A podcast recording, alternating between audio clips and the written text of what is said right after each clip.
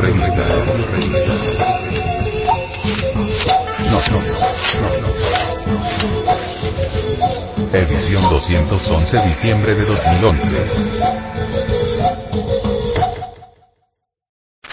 Para vivir sin drogas.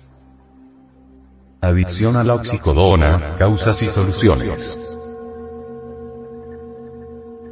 Oxicodona es una prescripción de drogas que actúa como un depresor del sistema nervioso central. Se trata de un estupefaciente, al igual que Vicodin y morfina y se utiliza para tratar dolor moderado a intenso, como la causada por fracturas, artritis, el parto y enfermedades graves como el cáncer. Pasando por nombres de marcas tales como Percocet, Oxycontin, Tilox y Percodan.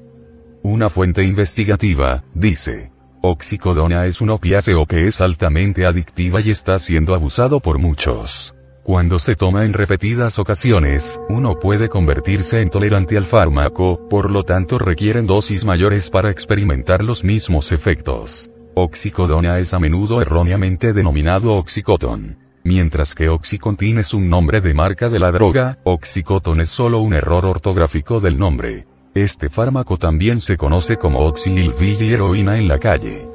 Oxicodona es muy adictivo y con frecuencia se abusa de las personas que comienza a tomar el medicamento como parte de una receta, sino en espiral fuera de control en realidad abusando de ella.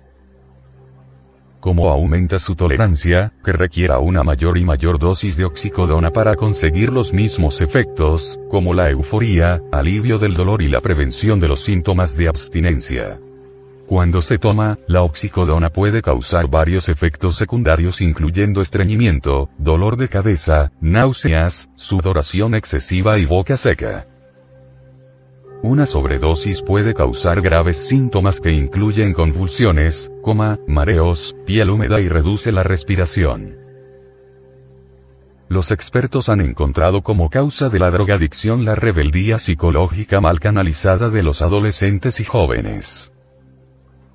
¿En qué consiste esta rebelión psicológica? Resulta que una gran cantidad de niños, adolescentes y de jóvenes, se cansan, se fastidian de tanto intelectualismo, se aburren de tantas teorías.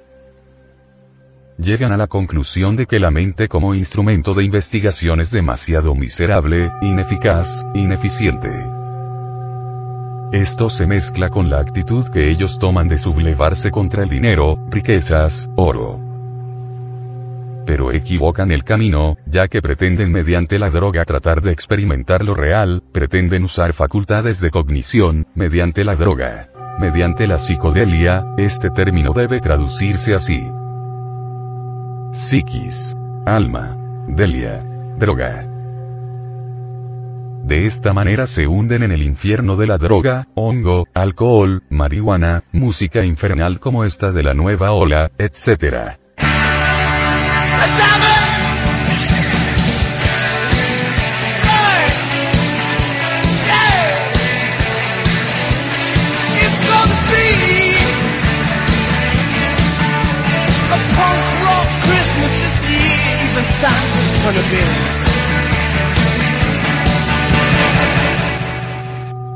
como resultado una intensificación evidente de la capacidad vibratoria de algunos centros nerviosos del cuerpo y de la psiquis, de una manera terriblemente negativa, pero jamás consiguen lo que ellos anhelan.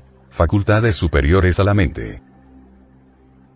Esto los lleva a perder toda clase de inhibición sexual, de tal manera que se entregan al infrasexualismo de toda clase, al homosexualismo, a la prostitución, a la masturbación, etc. La solución para resolver este punto consiste en hacerle comprender al niño, al adolescente y al joven, que científicamente las drogas alteran fundamentalmente los genes sexuales, y como consecuencia de tales mutaciones negativas, genéticas, resulta evidente el nacimiento de niños monstruos y que las extrapercepciones producidas por la droga son meras alucinaciones elaboradas por la abominable fantasía. Además las drogas aniquilan los rayos alfa. Y esto viene a causar la desconexión intrínseca entre mente y cerebro. Y esto es gravísimo porque viene el fracaso total. Los científicos japoneses han informado que para tratar esta causa se le debe enseñar al estudiante en la escuela, colegio, universidad y en toda clase de ámbito y escenario, la técnica de la meditación, que lleva a exaltar lo real, conduce a la experimentación de la verdad. Y además manifiestan que mediante la meditación, que no es otra cosa que la paz interior son posibles cambios psicológicos, radicales y de fondo, cuando alguien se ha desilusionado de las bribonadas de la mente. Así pues que la solución para esta clase de adolescentes y jóvenes, que se cansaron del intelectualismo y se desencantaron con las riquezas, obviamente no es la droga sino la meditación trascendental.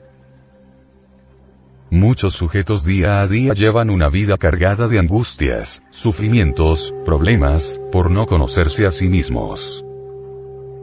El estrés es el pan podrido de todos los días.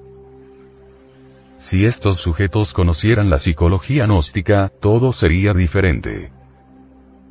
Puesto que esta psicología contiene las herramientas para aniquilar esos y otros problemas, que la psicología oficial no ha sabido dar solución. Debido a la fatalidad de habernos separado de los principios eternos espirituales perdimos la dirección correcta de nuestra existencia. Y de esta forma divorciamos lo místico de lo científico. Ese fue el comienzo de la fatalidad. Si los padres de familia lucharan por elevar el nivel espiritual, ético e intelectual tendrían la suficiente calidad humana para guiar a sus hijos sabiamente. Esto sería un muro poderoso de contención para derrotar el flagelo de las drogas.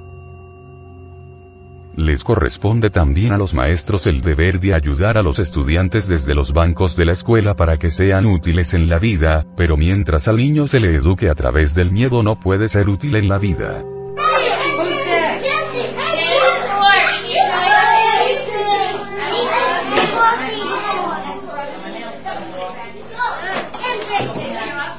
Pues la persona llena de temor no se atreve a disentir de la opinión ajena. La persona llena de temor no puede tener libre iniciativa.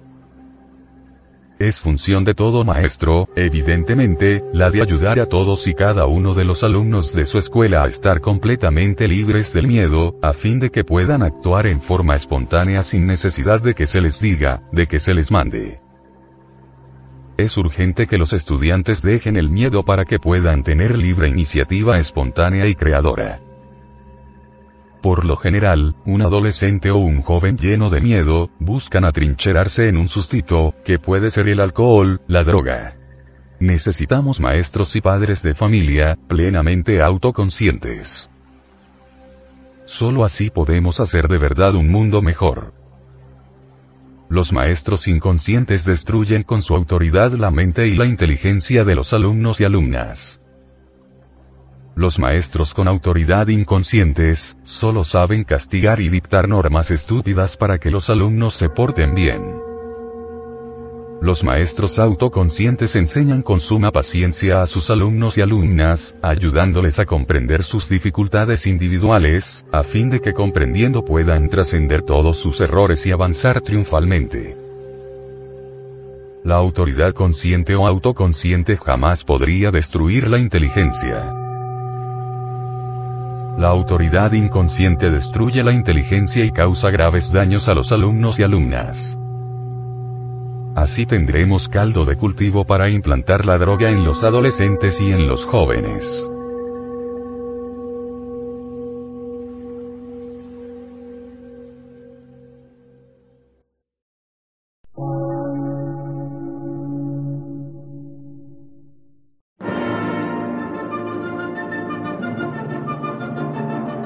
Emisora, gnóstica, transmundial.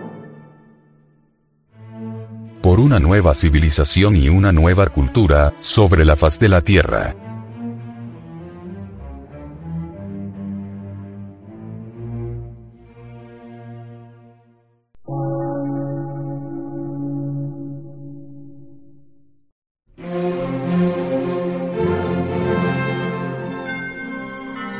medio de radiodifusión científico, artístico, místico y filosófico de la Asociación Colombiana de Centros de Estudios Gnósticos, Antropológicos, Psicológicos y Culturales. AC.